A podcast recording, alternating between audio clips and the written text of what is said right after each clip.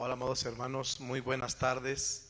Me gozo estar eh, delante de ustedes en esta tarde, estar aquí en esta congregación, honrando a Dios, compartiendo su palabra. Para mí también es una honra poder compartir la palabra en esta preciosa tarde, reunidos en familia y en nuestros hogares, tal vez todavía de regreso a casa, del trabajo, de la oficina.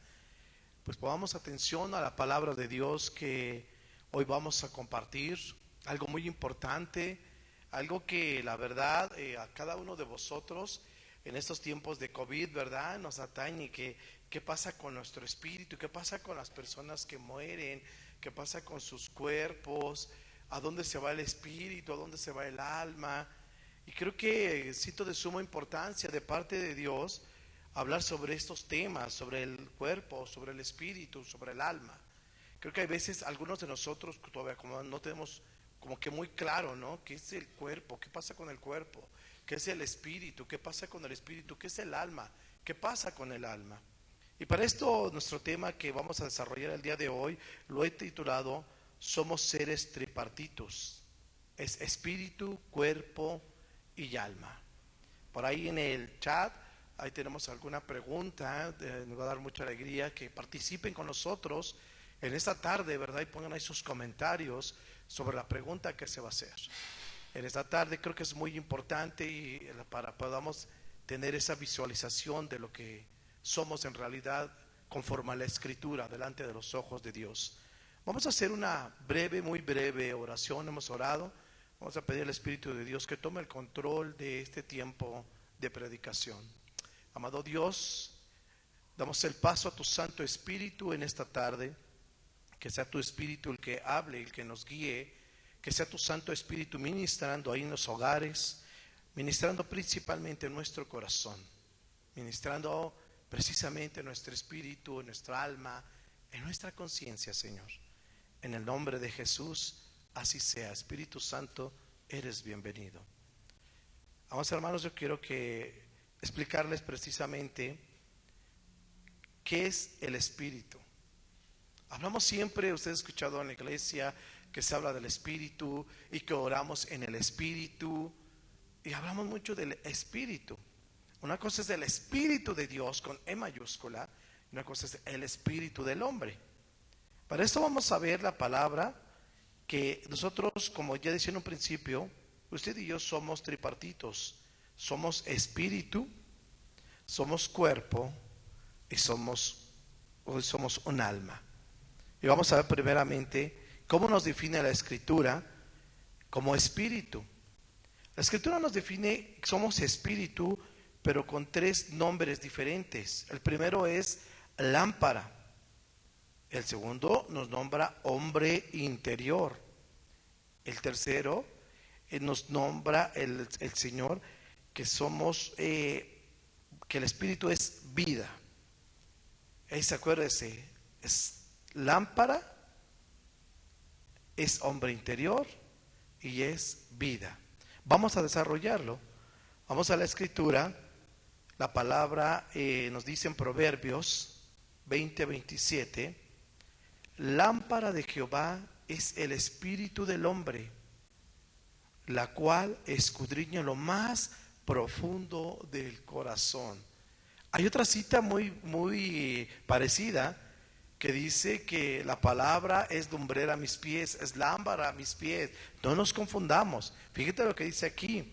Dice algo muy hermoso. Lámpara de Jehová es el espíritu del hombre. La coma, hay una coma, la cual escudriña lo más profundo de su corazón. Ahorita vamos a ver qué es el corazón. Vamos a ver otra parte del hombre interior que nos habla en Romanos 7, 22.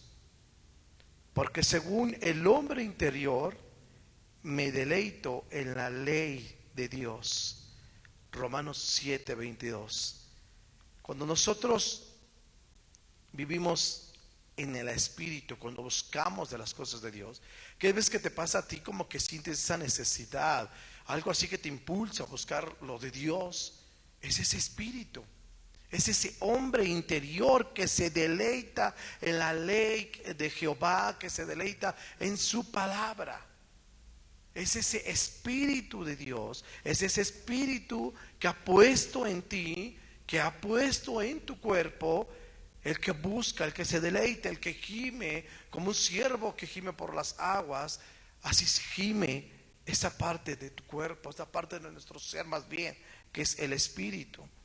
Dice más abajo, vida. Vamos a lo que dice en Juan 6, 63. Dice, el espíritu es el que da vida. Muy claro dice así. El espíritu es el que da vida. La carne para nada aprovecha. Coma, punto y coma. Las palabras que yo os he hablado son espíritu y son vida.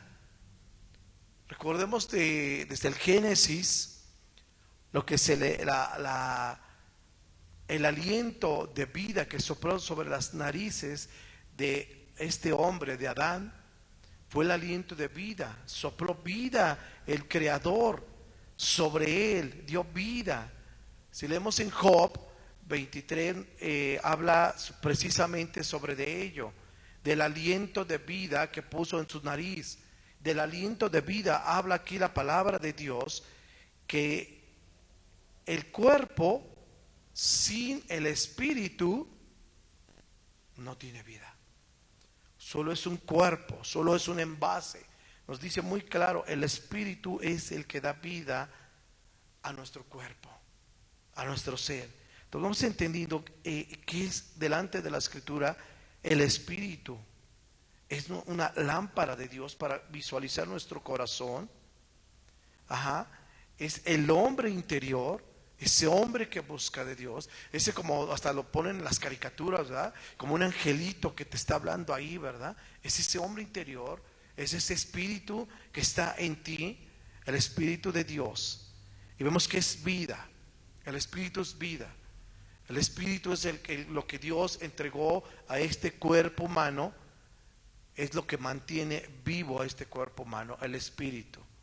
Cuando Dios manda sonar la trompeta como soldado en el ejército, a una orden de trompeta obedece, la sonora trompeta suena, el espíritu sale del cuerpo y se presenta ante su creador y queda el cuerpo. Pero que vamos entendiendo esta parte del espíritu. Vamos a ver qué es el alma. El alma se define también en tres partes. El llamado corazón, nos lo habla la escritura. Ajá. Nos habla también de la mente y también nos habla de conciencia el alma. Vamos a ver a través de las escrituras, en el punto A del alma, corazón. ¿Qué es corazón? En Proverbios 4:23 dice así la escritura, sobre toda cosa guardada, guarda tu corazón, porque de él mana la vida. Sobre toda cosa guardada, guarda tu corazón porque de él mana la vida. ¿Han escuchado ustedes hablar de que dicen, oh, este hombre qué perverso, qué mal corazón tiene, qué persona tan perversa, qué persona tan mala, o no tiene corazón? Hasta hay una canción del mundo, a una mujer que habla que esa mala mujer no tiene corazón. Yo creo que están hablando que pues no tiene alma. O sea, como que es, no sé, un zombie viviente, yo creo, ¿no? Que habla de ello, que esta mujer no tiene corazón. Nos damos cuenta, amados hermanos, que el alma, dice la escritura aquí, sobre toda cosa guardada, guarda tu corazón, porque de él mana la vida. Se preocupa el Señor y nos lo reitera sobre toda cosa guardada, más que un tesoro, más que lo más preciado que puedas tener en la tierra, es, dice aquí bien claro, guarda tu alma, como toda cosa guardada. Porque recuerda que tu alma es la que se pierde o es la que se salva.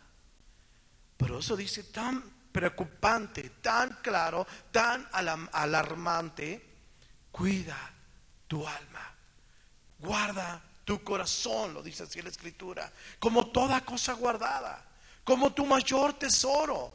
Guarda tu salvación, guarda tu vida eterna, guarda tu alma, que es la que se condena o la que se va al cielo. Sabemos que el Espíritu de Dios es el soplo de vida que puso Dios en los seres humanos desde Adán y, cuando lo creó en el huerto del Edén. Ese soplo de vida lo ha puesto en cada uno de vosotros. Ese espíritu regresa a Dios. Ese espíritu no se condena. Ese espíritu no se va al infierno. Ese espíritu le pertenece a Dios. Es su aliento de vida. El alma, por eso no lo dice muy clara, guárdala como toda cosa guardada. Es por la que te tienes que preocupar, por la que está revestida. Tiene ahorita tu alma un revestimiento que ahorita vamos a ir viendo, que es tu cuerpo. Vamos a ir desarrollándolo. Vamos a ver lo que dice aquí, en donde se habla en el punto que es la mente. Es muy interesante esto. Vamos a Jeremías 31, 33. Pero este es el pacto que haré con la casa de Israel. Después de aquellos días, dice Jehová, daré mi ley en su mente y la escribiré en su corazón. Y yo seré a ellos por Dios y ellos me serán por pueblo. ¡Wow! ¡Qué hermosa palabra! ¡Qué claro y precioso y preciso es el Señor a través de su hermosa escritura. Nos podemos deleitar y saborear en su palabra, ¿verdad? Porque nos habla muy claro. Sí, pero este es el pacto que yo haré a la casa de Israel. Después de aquellos días, dice Jehová, daré mi ley en su mente. Nos la pondrá en nuestra mente, en nuestro alma, en nuestro ser, y la escribiré en su corazón en su corazón, lo que vemos arriba, que es el alma, es corazón, es tu mente. El Señor se preocupa por nosotros de tal manera que podamos estar tan conectados con Él, tan guardado nuestro corazón, que va a escribir en la tabla de nuestro corazón y lo tendremos por Dios. Y Él será nuestro Dios y Él nos tendrá por sus hijos, por su pueblo. Dice aquí la escritura. Lo grabará en nuestra mente. Dice, y la escribiré en su corazón. Creo que es muy clara la palabra de Dios. No puedo redundar tanto. Es demasiado clara la escritura. Ahora ya sabemos cuando la palabra de Dios hable algo acerca del corazón, como veíamos arriba, en Proverbios que decía, lámpara de Jehová es el espíritu al hombre, la cual escudriña su corazón para escudriñar que el alma, el corazón del hombre. Podemos ver que el Señor escudriña a través del Espíritu el alma del hombre para conocer mejor al hombre en lo más profundo de sus entrañas. Es el corazón, el alma, la mente. Y hay un punto C muy importante aquí en lo personal a mí me llama mucho la atención. Yo siento que esta parte he, interactuado, o más bien Dios ha interactuado conmigo a través de esta parte, de este punto maravilloso. El punto C es la conciencia, conocido como la conciencia dentro del alma.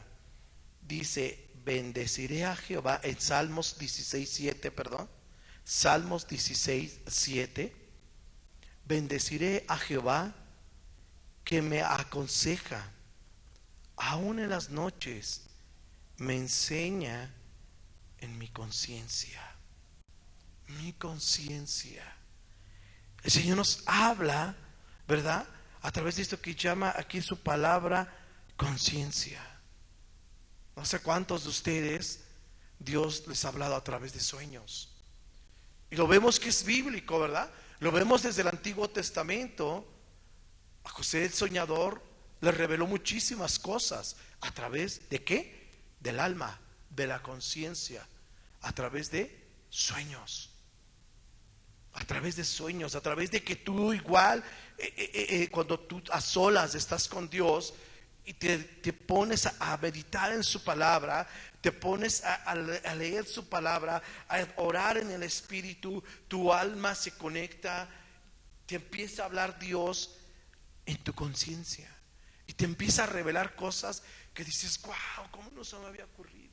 wow, ¿cómo pude haber pensado esto? Después dices, uy, ¿cómo le hice? Que wow, o sea, como que te sorprende, no tanta inteligencia en mí, es lo que revela el Espíritu de Dios, lo que revela la conciencia. Es la conciencia que habla a tu alma cuando tú tienes esa meditación, cuando lo que es eh, eh, el hablar a nuestra conciencia a través de sueños, a través de qué? Del Espíritu de Dios que habla a nosotros mismos, que es a nuestra mente, como le llama, a nuestro corazón, a nuestra conciencia. Es cuando el Señor empieza a ponernos atentos, alertas en la conciencia para poder que tener el discernimiento, como se hizo la pregunta, ¿verdad? ¿Qué nos preocupa más? ¿Nuestro cuerpo? ¿Nuestro espíritu? ¿O nuestra alma? Esa es la pregunta del día de hoy. ¿Por qué? ¿Qué, ¿Por qué te está preocupando lo que te preocupa? ¿Te está preocupando tu cuerpo? Bueno, sí, que nos preocupemos y, tengamos una buena alimentación, hagamos un poco de ejercicio y cuidemos nuestro cuerpo, es bueno. Pero ¿qué tal hay de nuestra conciencia? ¿Qué tal hay de nuestra mente? ¿Qué tal hay de nuestra alma? ¿A dónde hay un nutriólogo, verdad? Un artriata que nos diga, ah, mira, alimenta así tu alma, alimenta así eh, tu mente, alimenta así tu conciencia. ¿Sabes? A lo mejor me podrías nombrar. Ah, hay psicólogos. Hay terapeutas. Perfecto. Es creíble. ¿Sabes? Ellos pueden encontrar un problema, pero ellos no tienen la facultad para resolver el problema.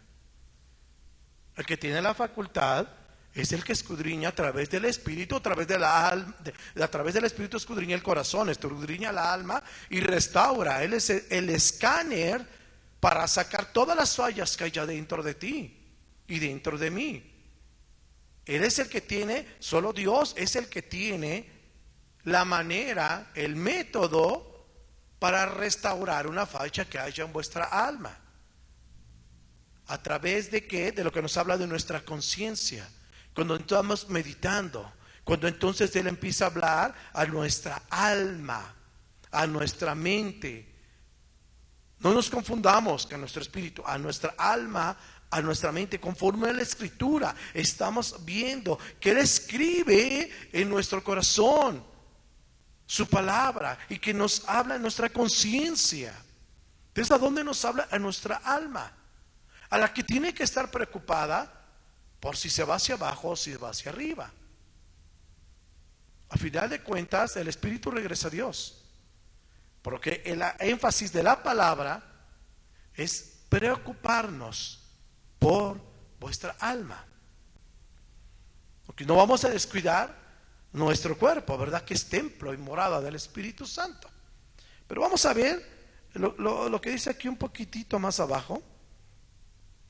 Dice, eh, la escritura en nuestro cuerpo, hablando del cuerpo, vamos a estudiar lo que es nuestro cuerpo, en el punto del cuerpo, dice eh, la escritura, no nombra la palabra en varias este, partes de la escritura, ahorita solo voy a dar una sola escritura para no alargarnos demasiado.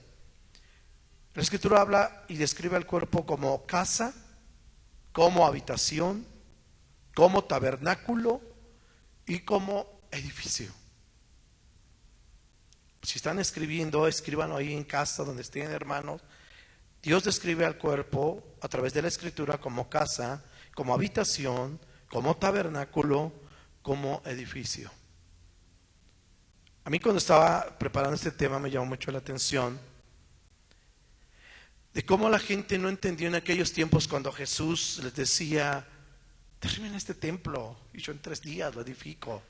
Si en tres días lo levanto. ¿Sabes? Los fariseos dijeron, este hombre está mal, este hombre, ¿cómo cree que va a levantarlo en tres días? Si se tardaron años, no sé cuántos años, no recuerdo cuántos días tardaron, de años para hacer eh, eh, el tabernáculo, ¿verdad? Donde se adoraba eh, a Dios. Él les dijo, yo puedo destruir y en tres días lo edifico. ¿Sabes de qué estaba hablando Dios? De su cuerpo, de su tabernáculo, que iba a morir y resucitar en tres días, que iba a estar lo que se tardaron años haciéndolo, él no hablaba de esa edificación. Él estaba hablando, nos damos cuenta que aquí no está hablando de un cuerpo, de un tabernáculo, de algo corporal, está hablando de que él en tres días restauraba ese templo, restauraba ese tabernáculo. Fíjate lo que dice, vamos a leer aquí ah, en segunda carta a los Corintios capítulo 5, versículo del 1 al 5, lo voy a ir leyendo brevemente para que podamos entender la escritura, para que podamos saber cómo Dios nos va hablando, aún está cuando estamos escuchando su palabra, va hablando a nuestra conciencia. Y no dudes que en estos días aún hable eh, por las noches a través de sueños. Recuerda también que, por ejemplo, a José, el carpintero, ¿qué le dijo? Un ángel se le apareció en sueños, dice la escritura, ¿verdad? En los evangelios saca a la mujer y al niño y vete de aquí, porque lo van a matar, quieren matar al niño. ¿Cómo se, se reveló el ángel? En su conciencia. ¿A través de qué? De un sueño. Y le dijo que saliera. Y él obedeció porque sentimos cuando viene de parte de Dios. Entonces vamos a eh, eh, ir entendiendo cómo Dios empieza a hablar cuando tú escuchas su palabra, cuando tú escudriñas su palabra, cuando tú estás atento, cuando tu alma está atenta a lo que está oyendo, estás conectado en el Espíritu, puedes tener ese conocimiento, ese entendimiento en tu conciencia. Vamos a ver lo que dice la palabra de Dios aquí en 2 Corintios 5, del 1, eh, del 1 al 5. Dice así porque sabemos que si nuestra morada terrestre, este tabernáculo, se deshiciere, tenemos, tenemos, porque sabemos que si nuestra morada terrestre, este cuerpo, se deshiciere, tenemos, porque, perdón, tenemos, porque sabemos que si nuestra morada terrestre, este cuerpo, se deshiciere, tenemos de Dios un edificio una casa no hecha de manos, no hecha de manos, eterna en los cielos. Aquí voy a tener un poquitito. Aquí habla la escritura de que sabemos, nos dice aquí que tenemos una casa, una morada, un tabernáculo, y dice, si se deshiciere, si se deshiciere este cuerpo, este tabernáculo, que dice la escritura que, se va a hacer polvo, tierra, se va a deshacer. Nuestro cuerpo que tenemos, este envase que tenemos, del polvo nos creó Dios y al polvo, todo eso lo sabremos ya desde hace mucho tiempo, que volveremos a la tierra, que volverá este cuerpo donde pertenece, pero dice que Dios ha hecho un, un edificio, una casa no hecha de manos. Y dice que es eterna en los cielos. Y por esto también gemimos deseando ser revestidos de aquella nuestra habitación celestial. Vuelve a hablar de habitación, vuelve a hablar de tabernáculo. Fíjate bien, desde un principio leímos tabernáculo. Ahora dice que gemimos deseando ser revestidos de aquella naturaleza, de aquella habitación celestial, donde va a habitar quién? Tu alma. Dice aquí que, que gemimos deseándolo. Los que conocemos del Evangelio, los que tenemos esa conciencia, gime nuestra alma para que tenga un cuerpo que no se cansa, un templo que no se deteriora, un cuerpo que no se enferma, un cuerpo que no se degrada, un cuerpo que no se le muelen células. Cada día, cada instante, a nuestro cuerpo se van muriendo millones de células. A cada instante eh, hay el estrés oxidativo en tu cuerpo que se va deteriorando. Este edificio se va deteriorando. como los edificios de una casa abandonada con la lluvia, el sol, el edificio se deteriora, se degrada. Este tabernáculo que habla aquí se degrada, se va terminando. El apóstol Pablo dijo algo que me llama mucho la atención. Dijo, el vivir es para Cristo y el morir es ganancia. Él ya había entendido lo que estaba aquí escrito. Esto lo vamos a entender, vi que él decía, este cuerpo se cansa, lo golpean y le duele, este cuerpo se enferma, está propenso a enfermedades, a pandemias, está propenso a este cuerpo. Y él dice aquí que gemía, ¿verdad?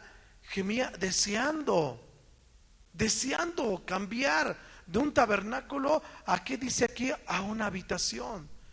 ¿No se han escuchado una alabanza, verdad? Que dice, vamos a construir una habitación, ¿verdad? Habla de ello, habla de esa habitación, de ese cuerpo, de esa comunión con el Señor.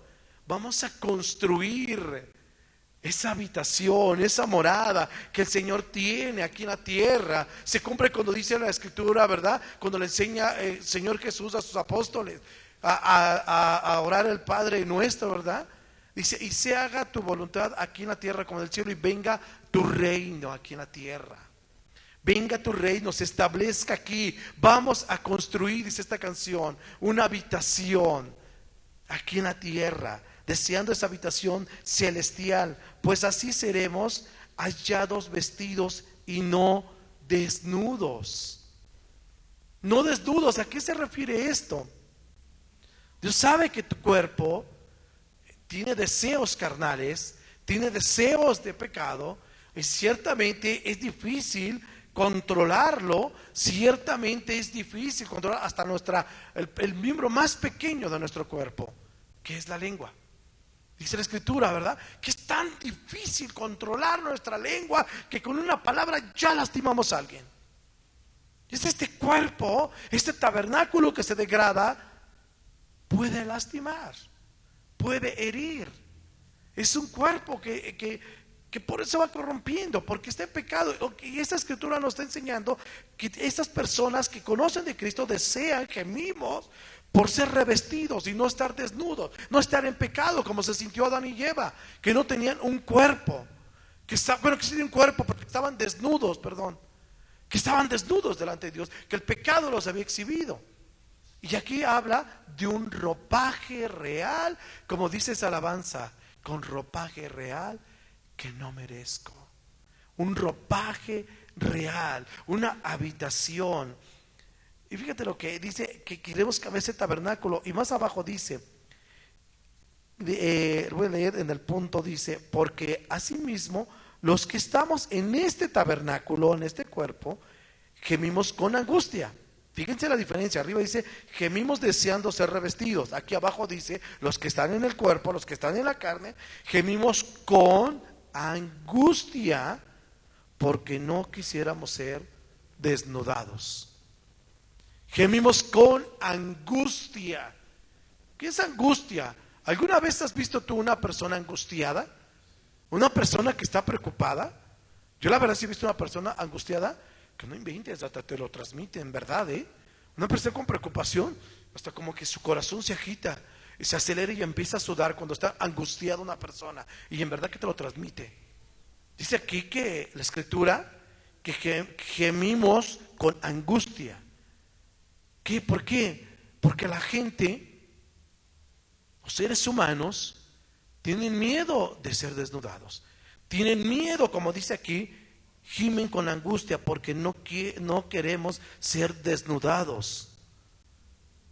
Tanta gente que en este tiempo de COVID se preocupa más por esta parte, de ser desnudados, de que su cuerpo sea mudado, de que su cuerpo muera de COVID de que su, cuerpo muera de cualquier otra enfermedad.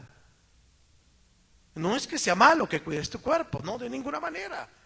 Tienes que tener todas las prevenciones, usar tu cubrebocas, tu gel antibacterial, usar todas las prevenciones adecuadas es bueno. No estamos en contra de ello la iglesia. No estamos en contra, pero para nada de ello. Pero sino que no caigamos en esa angustia en esa exageración, en la angustia, en la preocupación, te angustias tanto que no puedes ni deleitarte en Jehová, que no puedes ni tener ese, ese gemir por ese deseo. Señor, si parto contigo, qué mejor. Me quitas todo sufrimiento, me voy a tu presencia, quiero, anhelo, gimo por estar en tu presencia. Si no está preocupado porque podamos canalizar lo que dice aquí en nuestra mente en nuestra alma. Tenemos que canalizarlo y él como dice, grabarlo en la tabla de nuestro corazón. ¿Cuál es la mayor angustia que tú tienes que tener?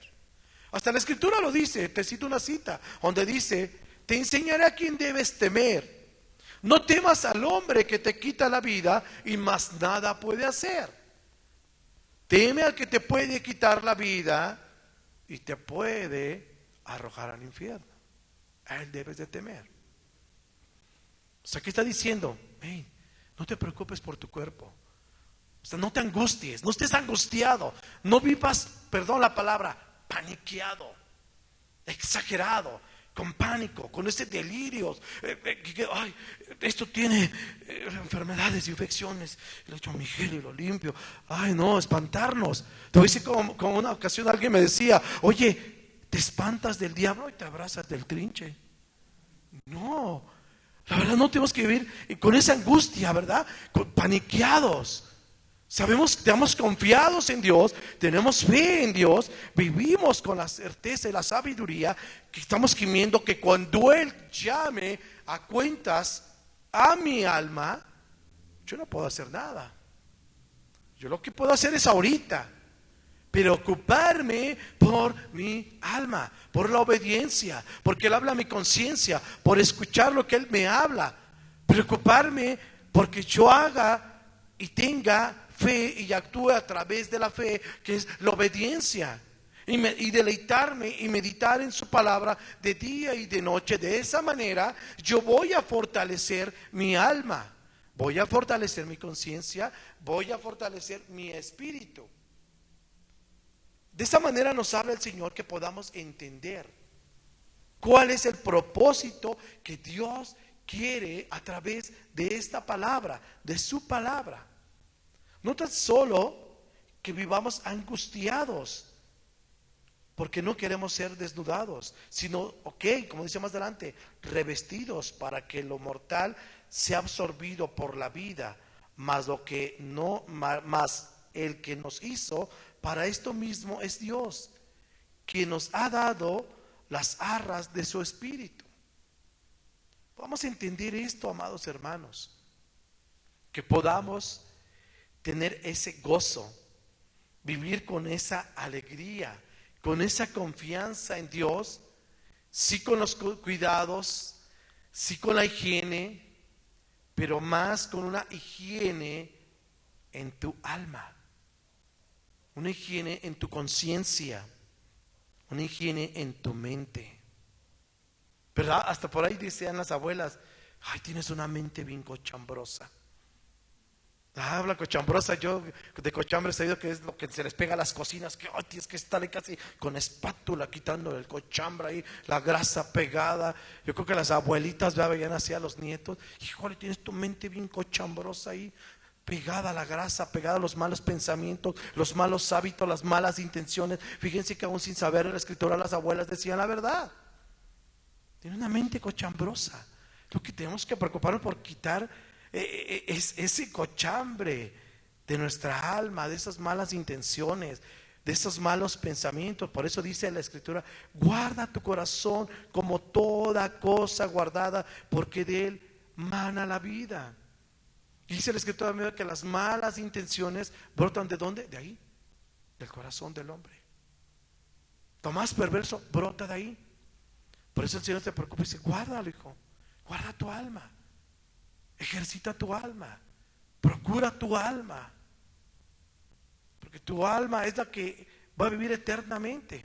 Tu cuerpo, sea de lo que sea, se va a quedar aquí sea por COVID, sea por tuberculosis, o sea porque simplemente el Señor te llame y cierras tus ojitos y ahí te quedas, ese cuerpecito ahí se queda. Y a lo mejor puedo, hablarlo, si usted me escucha tal vez muy a la ligera, pero no estoy hablando a la ligera, es algo bíblico, amado hermano. Es algo que muchos les aterra el hablar. Yo he conocido personitas que el solo hecho de hablar de la muerte les da miedo. Les aterra saber que algún día tienen que morir y viven angustiados. Pues eso enseñan hasta en la primaria, yo me acuerdo. Como si fuéramos plantitas, ¿no? Nacer, crecer, reproducirte y morir. Yo me acuerdo que eso mencionan en la primaria.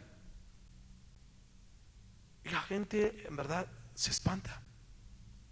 Tiene miedo de, de ser desnudado. Tiene miedo de, que se le quite eh, eh, la vida por cierta situación, por ciertas cosas. Sí tenemos que estar conscientes con ello, pero tenemos que tener esa conciencia activa en Dios. Vamos a ir terminando, le voy a pedir al grupo de alabanza si puede pasar para que podamos ministrar la palabra de Dios.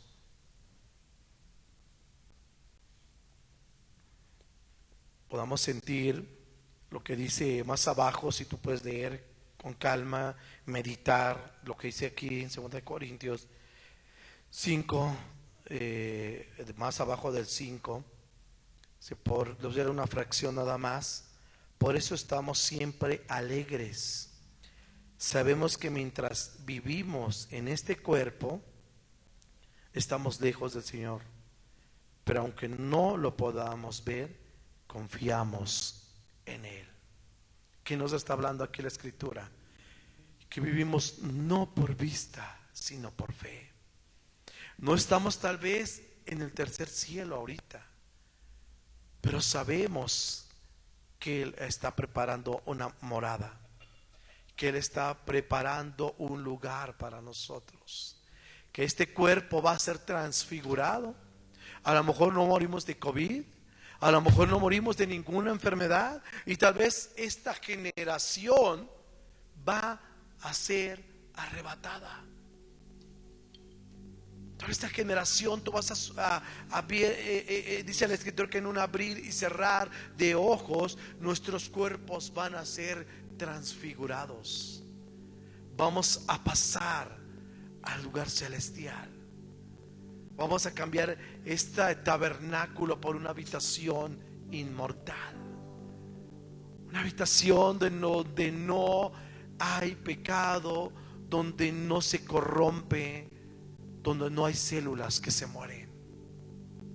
Algo glorioso en el Señor, que nos enseña a través de su preciosa palabra que el vivir es para Cristo y el morir es ganancia.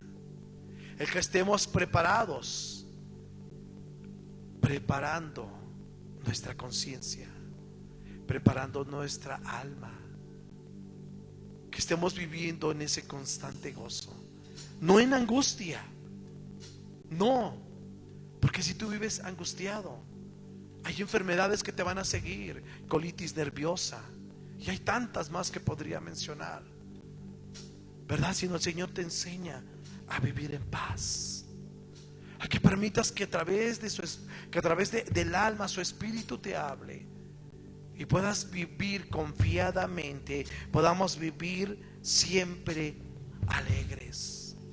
Aún la escritura nos enseña, airaos, pero no pequéis. Airaos, pero no pequéis, no cometas pecado. No dejes que el sol se meta antes de que tu coraje se haya ido.